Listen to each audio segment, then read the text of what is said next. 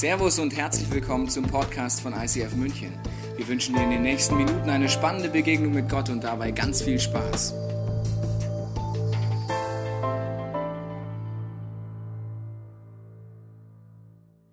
Herzlich willkommen auch euch und mir und äh, uns allen, dass wir hier sind. Geht's euch gut? Die Reihen sind noch voll. Ich dachte, hier sind nur, ich bin noch nicht im Urlaubsopfer heute Abend, weil ich bin auch so ein Opfer. Ich war noch nicht im Urlaub wie viele anderen. Aber ich habe gedacht, ich nehme euch ein bisschen den Sound zumindest mit eines Urlaubs. Ich bin ja Bayer und ich liebe die Berge. Aber es gibt auch Orte, die faszinieren mich.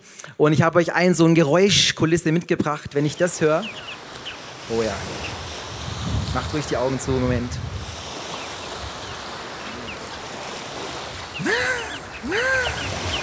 Das war eine Möwe.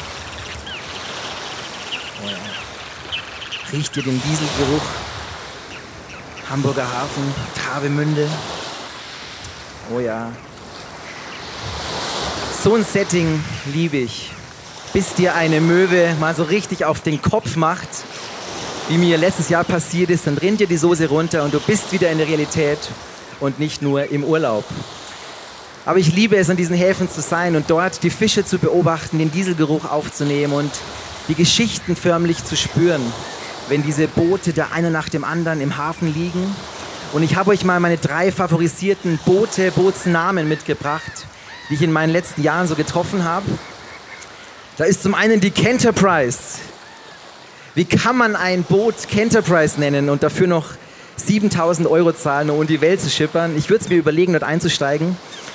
Das zweite Boot ist mir schlecht. Irgendwo im Norden gesehen, ist mir schlecht, unfassbar. Und mein Favorit, She got the house.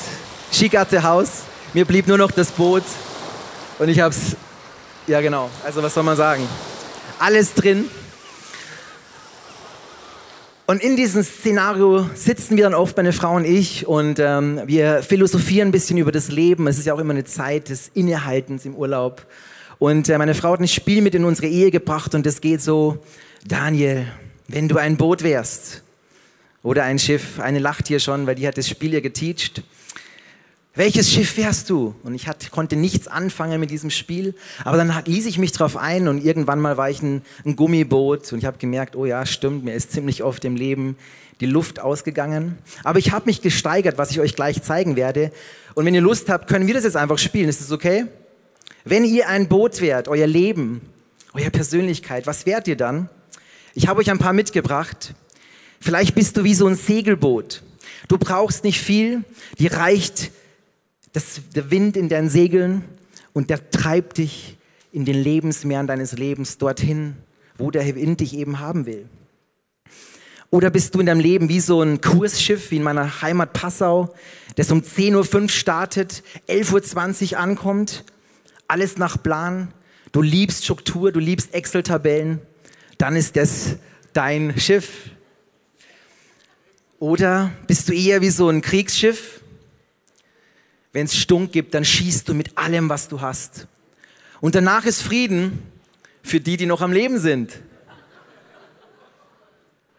Ein weiteres Schiff, das Fischerboot, wir kennen sie. Du liebst es, gemütlich in deinem Lebensboot dort rauszutuckern und du frischt, fischt frische Fische und am Abend hast du sogar noch was zum Essen und zu futtern. Gefällt mir. Oder ist dein Leben eher wie so ein Speedboot? Du liebst es schnell und schnittig und beweglich. Du liebst Unabhängigkeit und die neuesten Ressourcen. Dann ist es dein Boot. Oder dieses alte Dampfschiff, ja, die älteren, die guten alten Zeiten, an die riecht man förmlich die Nostalgie in deinem Leben. Du liebst es, zurück, dich zurückzuerinnern an die alten Zeiten und es ist dein Boot. Oder der Eisbrecher. Du bist umgeben von Argumenten oft, von, von coolen Leuten. Aber du, wenn du reinkommst, dann zerbröselst du einfach alles um dich herum. Genau. Oder das Frachtschiff. Ja, einige lieben das Frachtschiff für sich. Sie schreiben mir E-Mails, Daniel, ich brauche mehr Projekte, ich bin unterfordert. Gib mir mehr, mehr. Ich liebe es, Verantwortung zu übernehmen. Das Segelboot wäre schon längst gekentert, aber Frachtboote können was tragen. Oder das U-Boot, du bist eigentlich nie da. Und wenn du kommst, mal ganz kurz, rockst du die Bühne und bist auch schon wieder weg. Oder ist dein Leben, ich habe es nicht vergessen, für all die es groß lieben, das Kreuzfahrtschiff, natürlich. Du liebst es laut, du liebst die Party, du liebst es, dich auch mal zu verlaufen im Leben, aber du brauchst die Weite und du brauchst die Weltmeere um dich herum. Dann ist das dein Schiff. Ja, und hier, ich habe mich entwickelt, bescheiden wie ich bin, eine rote Yacht. Ich glaube, das steht so für mein Leben. Und ich habe das mit Jesus besprochen, ob ich das so sagen darf. Aber es ist gar nicht der Luxus, der mich in, diesem, in dieser Yacht so anmacht, sondern es ist eher so die Power, die Geschwindigkeit, die Mobilität, die Möglichkeiten, die ich auf diesem Schiff sehe. Menschen, die mir wichtig sind, Menschen, die aber auch Gott in mein Leben hineinbringt, dort aufzunehmen, mit denen eine gute Zeit zu haben. Aber einfach Power am Hintern. Deswegen die rote Yacht. Wenn wir heute hier sind und glauben, dass du und ich Teil einer Kirche sind, die Gott gerufen hat, vielleicht bist du Gast, herzlich willkommen dann auch, auch dann, dann glaube ich, ist es gut, mal die Frage jetzt weiterzustellen, konsequent, was sind denn dann wir als Kirche? Sind wir so ein Gummiboot, das mal kurz da ist, das Spaß hat für zwei Stunden und dann gehe ich wieder? Oder sind wir so, eine, so ein U-Boot, das da ist, die Bühne rockt und dann wieder weg ist im Alltag? Oder sind wir so ein, so ein Kreuzfahrtschiff, ja, sehr schön. Das viel Spaß hat. Ich habe euch ein Lied mitgebracht und dieses Lied ist eines der neueren Gemeindelieder. Es ist in den 60er Jahren entstanden. Es ist unglaublich. Neuere Gemeindelieder dürfen in den 60er Jahren komponiert worden sein und das geht so. Ein Schiff, das sich Gemeinde nennt, fährt durch das Meer der Zeit. Ich sing nicht weiter. Das Ziel, das ihm die Richtung weist, heißt Gottes Ewigkeit. Das Schiff, es fährt vom Sturm bedroht, durch Angst, Not und Gefahr, Verzweiflung, Hoffnung, Kampf und Sieg, so fährt es Jahr um Jahr. Und immer wieder fragt man sich, wird denn das Schiff bestehen? Erreicht es wohl das große Ziel? Wird es nicht untergehen? Bleibe bei uns, Herr, bleibe bei uns, Herr, denn sonst sind wir allein auf der Fahrt durch das Meer. O bleibe bei uns, Herr. Wenn es dein Lieblingslied ist, voll gut, wirklich. Allerdings wird es es nicht auf die neue ICF Worship CD schaffen. Es ist aber auch nicht schlimm und ich möchte auch gar nicht so viel über das Lied reden und doch habe ich mir beim Durchlesen gedacht, ist es das? Weil Vers 2 und Vers 3 wären nicht besser in diesem Lied. Ihr könnt es mal nachgoogeln. Es ist okay, das Lied zu singen, aber ich habe mir gedacht, ist es die Message, die wir als Kirche haben? Irgendwie von A nach B zu kommen, das sind Krisen, das sind Stürme und wir bitten Gott, bring uns irgendwie von A nach B. Oder kann es da einen größeren Grund geben für uns als Kirche? Das ist eine gute Frage, oder? Und ich habe mir überlegt, wie wäre es, wenn wir den Captain fragen? Den Captain einladen. Und der Captain hat gesagt, er ist heute Abend hier. Er müsste eigentlich gar nicht sich mit Booten oder so abgeben, weil er kann übers Wasser gehen. Und sein Name ist Jesus. Und den habe ich gefragt, und wir lesen in Lukas einen Vers, wo er beschreibt, der Menschensohn ist gekommen, um Verlorene zu suchen und zu retten. Wenn das stimmt, dann stehe ich heute Abend hier auf dieser Bühne und gehe nachher wieder runter, aber sage Ahoi, Captain Jesus. Und muss mein Prinzip von Kirche vielleicht nochmal überdenken oder mich ganz neu ausrichten denn dann komme ich zu dem Schluss, die Kirche ist kein Vergnügungsdampfer, sie ist auch kein Rettungsboot. Die Kirche, äh, die Kirche ist kein Kreuzfahrtschiff, die Kirche ist ein Rettungsboot. Und ich habe euch eins mitgebracht, so ein Rettungsboot. Dieses Rettungsboot, wenn ihr euch es nochmal anschaut, dann seht ihr, es braucht ein bisschen Sympathie für dieses Orange. Viele von euch haben gesagt, nein, Kreuzfahrtschiff ist schöner. Ja, mag sein. Aber wenn dieser Vers vom Captain Jesus stimmt, der sagt, ich bin gekommen in diese Welt, um die Welt zu retten, und wir diesem Jesus hinterherrennen, dann ist das unser Equipment und das werden wir uns gleich noch eher anschauen. Und auf diesem Boot habe ich das ICF-Logo, einfach weil es meine Kirche ist hier, weil es mir ein Zuhause geworden ist, weil ich hier weinen darf, weil ich hier lachen darf, weil ich hier der sein darf, der Daniel, der ich bin. Und ich könnte viele Logos hier drauf machen. Und Jesus hat gesagt über die Kirche, er nennt sie im griechischen Kontext Ekklesia und dieses Wort bedeutet herausgerufene. Und wenn man dieses Wort sich anschaut, dann ist interessant, dass es eben nicht nur bedeutet, herausgerufen zu sein, sondern es bedeutet, herausgerufen zu sein, um hineinzugehen. Und das ist Matthäus 28, wo Jesus in seiner letzten Rede sagt, ja, schart nochmal die, die Jünger um sich, die Jungs und Mädels und sagt, geht in alle Welt, geht, ich habe euch herausgerufen, um zu gehen. Und deswegen ist die Kirche kein Kreuzfahrtschiff, sondern ein Rettungsboot. Es gibt ja bei uns Deutschen immer wieder Leute, die jetzt sagen, ja, das ist jetzt schön, Daniel, das glaubst du. Und deswegen dachte ich, wäre es vielleicht gut, wenn wir zusammen uns mal ein paar Überlegungen anschauen, Unterschiede zwischen einem Rettungsboot und einem Kreuzfahrtschiff und anhand dieser Unterschiede vielleicht erkennen, ob das Sinn macht, was dieser Jesus sagt. Der erste Unterschied zwischen einem Rettungsboot und einem Kreuzfahrtschiff ist, das Rettungsboot läuft aus, wenn sonst keiner rausgeht. Oder auf bayerisch gesagt, wenn die Scheiße so richtig am Dampfen ist. Versteht ihr das? Genau, wenn die Kacke am Dampfen ist, dann geht das Rettungsboot raus. Ich habe im Starnberger See gearbeitet dort und ich konnte rausschauen meinem, von meinem Office auf den See, auf die Katamarane und ich dachte, ihr Glücklichen, schön, dass ihr euch das leisten kann und gönnen kann. Und einmal durfte ich selbst mitfahren und es war einfach ein, ein Ereignis, auf diesem See, den ich nur vom Ufer kenne, dort auf diesem Katamaran unterwegs zu sein. Aber was wir gemerkt haben, der Starnberger See, es ist ein See, in dem 20 Minuten nichts sind und in kürzester Zeit äh, ziehen oft Stürme auf und dunkle Wolken ziehen auf und dann gehen an verschiedenen Stellen des Sees dort Lichter an, die eine Message haben. Und das weiß jeder, der einen Katamaran, einen Seebootsführerschein hat. Jetzt gilt es für uns rauszugehen. Und viele halten sich dran und viele eben auch nicht oder manche nicht. Und dann gibt es aber nur für eine Crew das Recht, rauszugehen. Und das ist die Crew, wenn die Kacke am Dampfen ist, die hingeht und diese Leute auf den größten Notsituationen, auch am Starnberger See, der tief ist und der gefährlich sein kann, dort rausholen. Ich habe euch einen Vers mitgebracht, der das so gut unterstreicht. Auf Gott allein vertraue ich fest, denn von ihm allein kommt meine Rettung. Von ihm allein. Von der Bootscrew allein, die diese Berechtigung hat, rauszugehen.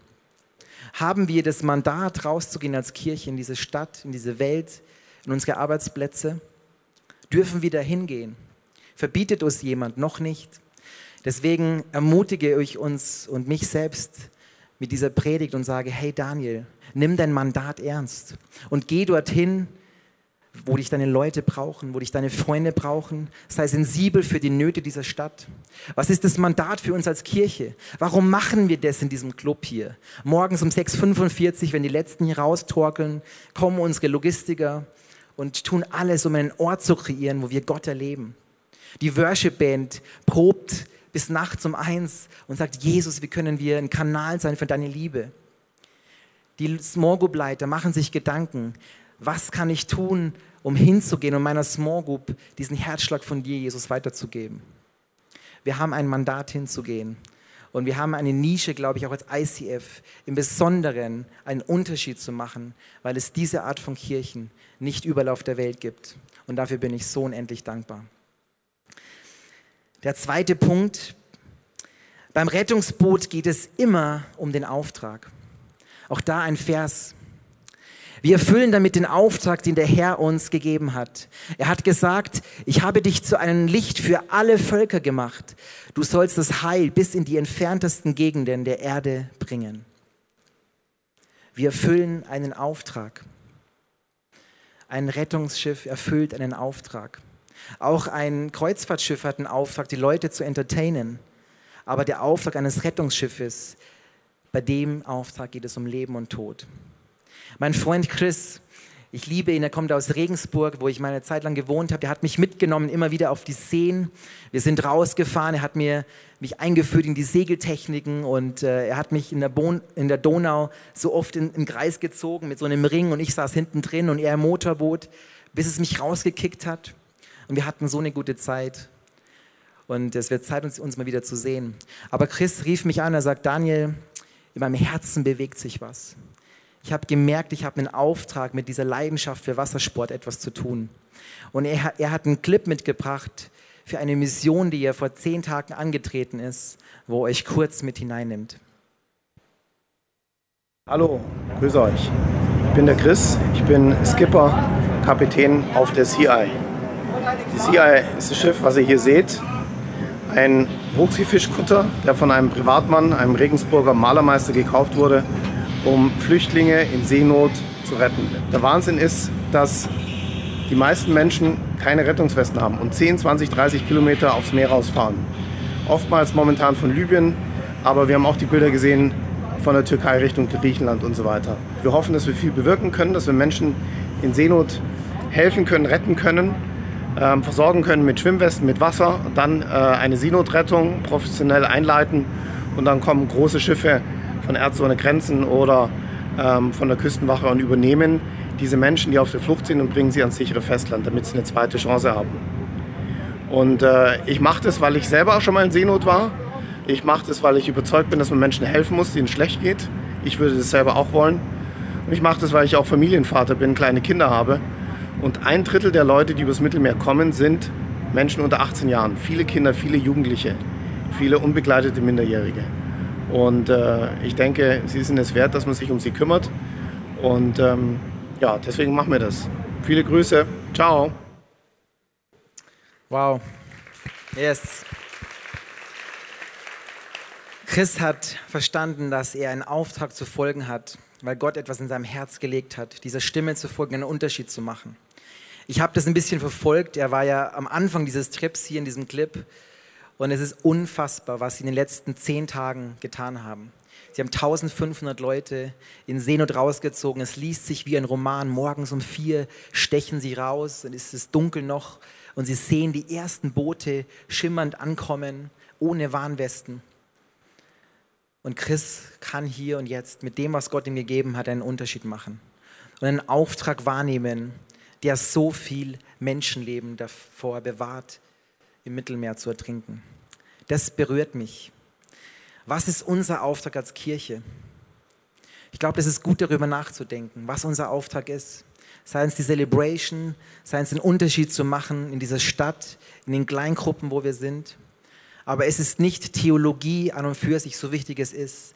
Es sind nicht immer die Rahmenbedingungen, die uns so wichtig sind, die Rocklängen und die Musikstil und was es nicht alles gibt, was wir so für zentral halten sondern wenn wir diesen Auftrag verstehen, dann aktiviert es uns an den Momenten, wo wir ein Bild bekommen von dem, wie es Jesus sieht.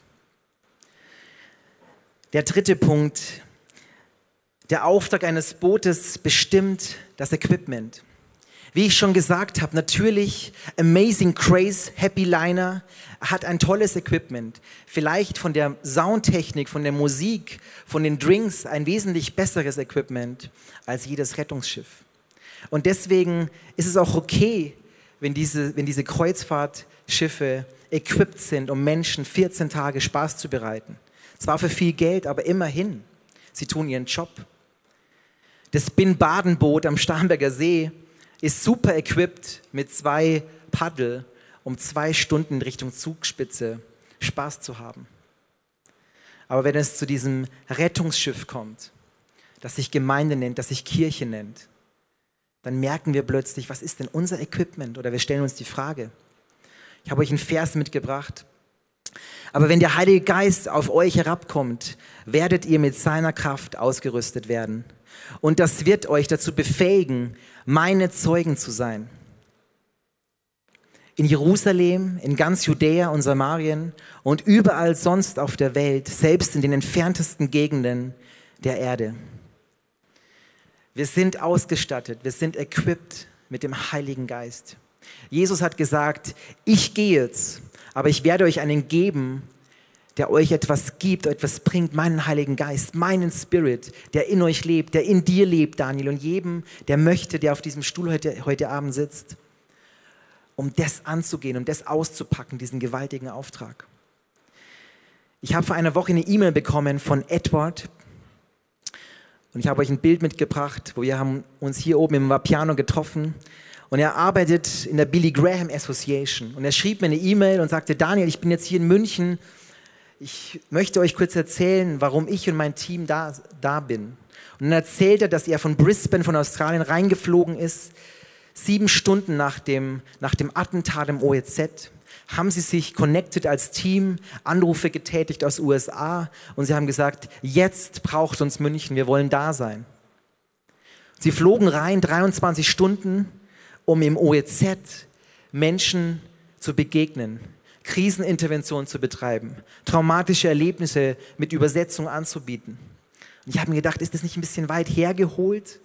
Und er sagt, Daniel, wir können uns das nicht leisten, in solchen Momenten, wo die Erde durchgeschüttelt wird und ihr hier in diesem Land, das wir so lieben, nicht da zu sein. Und wir hoffen euch auszurüsten mit etwas, das euch hilft in diesen Momenten, wenn sie vielleicht auch in Zukunft kommen mögen, da zu sein, ready zu sein, für Menschen da zu sein. Und ich wusste wirklich eine Sekunde nicht, ob ich mich freuen soll von ganzem Herzen, was sie tun. Und ja, ich freue mich. Aber ob es mich nicht auch traurig macht, einen Moment, dachte ich mir, weil ich dachte, was geht ab? Dass diese Leute vom Ende der Welt hierher kommen, weil sie nicht wissen, ob wir ready sind. Ob wir Münchner Gemeinden, Kirchen, die sich Gemeinde nennt, die Jesus nachfolgen, hinterher, hinterherrennen, da sind, wenn diese Menschen uns brauchen. Und einige von euch haben den Unterschied gemacht, haben Leute bis spät in die Nacht heimgefahren und waren für sie da und konnten den Unterschied machen. Wenn dieser Heilige Geist in uns lebt, dann sind wir ausgerüstet, etwas zu tun, was an die Grenzen kommt, was uns manchmal an die Grenzen bringt. Und das ist der vierte Punkt. Rettungsleute können nass werden. Ja, wir können nass werden. Ich habe euch ein Bild mitgebracht von so einem Rettungsmoment. Das ist schon ein bisschen mehr abenteuerlich als nur dieses Boot.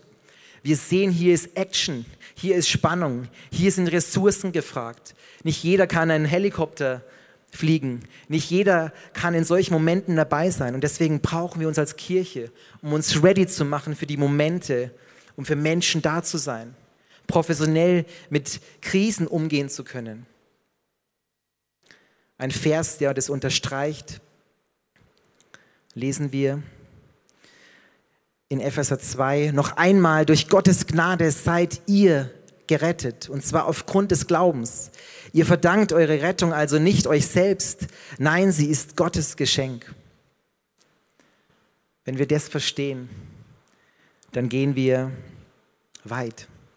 Dann werden wir nass. Und das gilt nicht nur dem Welcome-Team, wenn sie oft draußen stehen und uns alle begrüßen, sondern ich könnte jetzt das Mikrofon durch die Reihen geben und euch allen eine Geschichte erzählen lassen, wo viele von euch weit gegangen sind, nass geworden sind, in euren Small Groups, bis manchmal nach Mitternacht gerungen haben, geweint haben mit Leuten. Wie kann ich dir helfen? Oder wenn ihr es nicht tut, euch jetzt zu fragen, hätte ich vielleicht da sein sollen? Wo hätte ich mich nass machen sollen für jemanden, weil er mich gebraucht hat? Der fünfte Punkt. Auf einem Rettungsschiff gibt es keine Passagiere. Es gibt keine Passagiere?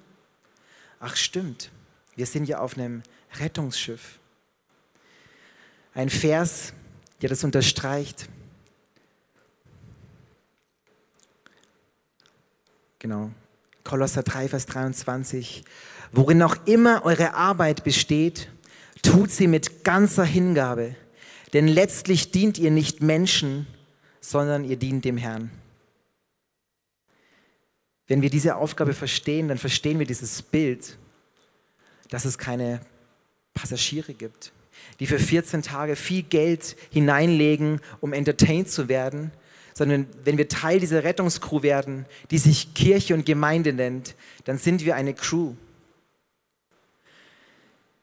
Ich habe überlegt, ob ich heute jemand interviewen soll, der so eine Bootsreise hat, aber ich hätte mich schwer entscheiden können zwischen denen, die sich angeboten haben, ihre Geschichte zu erzählen. Deswegen habe ich euch ein Bild mitgebracht, das von hinten fotografiert ich auch, um ihre Persönlichkeit zu schützen, weil sie werden verfolgt dafür, dass sie in diese Kirche kommen.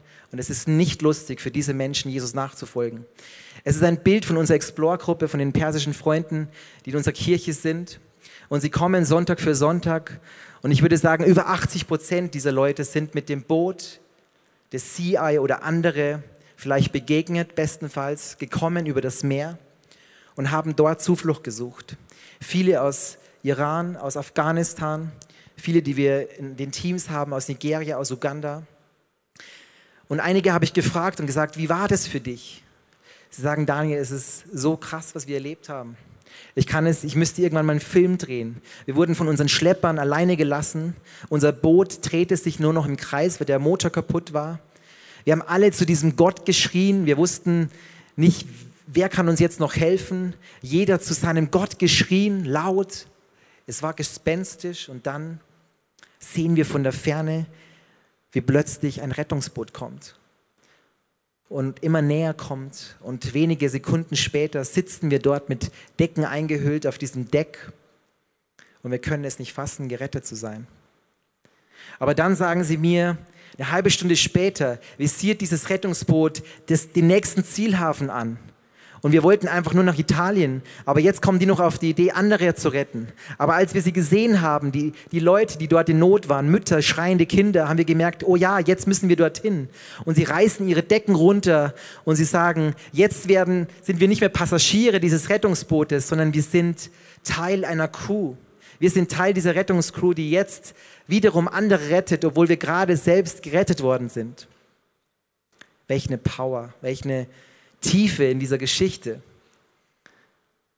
Und wie krass, wenn wir uns hier und jetzt den Spiegel vorhalten und sagen, ist es bei uns auch so? Habt ihr und ich vielleicht in manchen Phasen in den letzten Monaten, Jahren die Hände in die Taschen gelegt und gesagt, hey, es ist cool, auf diesem Passagierschiff, auf dieser U-Boot-Kirche, was auch immer es ist. Und wir haben unseren Cocktail genossen. Und wir haben uns gar nicht mehr als Teil dieser Crew gesehen. Oder wir haben den Rahmen so eng gefasst, dass überhaupt niemand mehr reinkommen kann, um das zu durchlaufen, Teil dieser Crew zu werden, an der Jesus Chef ist und Captain ist.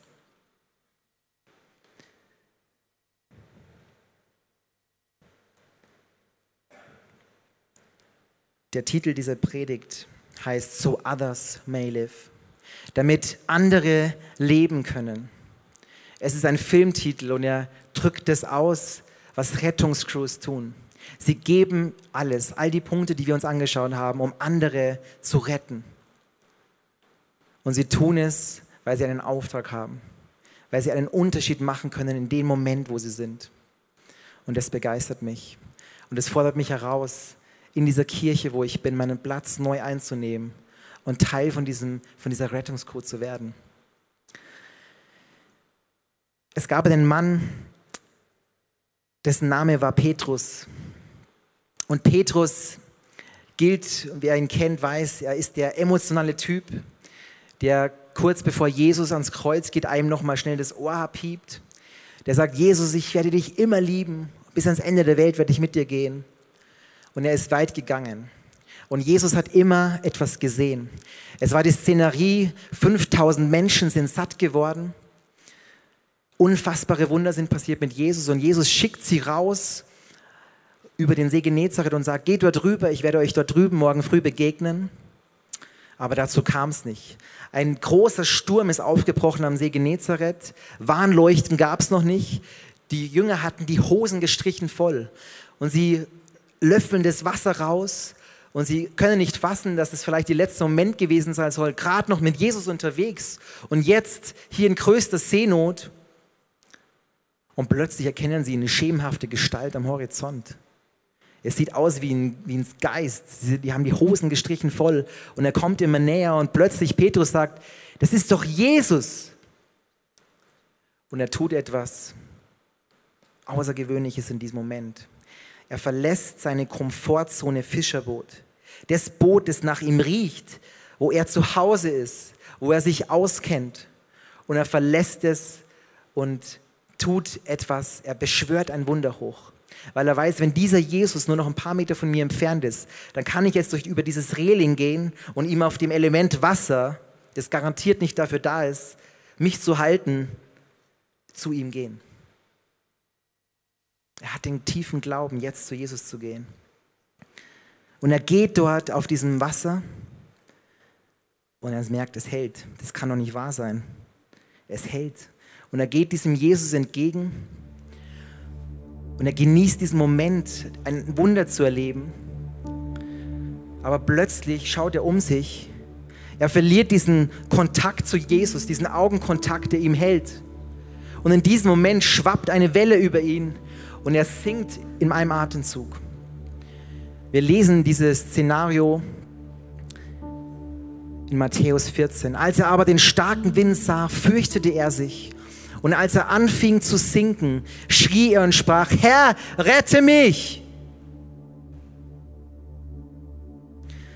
Und in diesem Moment, wo er es schreit, spürt er eine kräftige Hand. Es muss die Hand von Jesus sein. Und er zieht ihn hoch. Es ist die Hand, die schon öfter den Arm um ihn gelegt hat, die ihn in diesem Moment hochzieht und sagt, Petrus, warum glaubst du nicht? Ich bin doch dein Captain, ich bin doch dein Herr. Warum zweifelst du?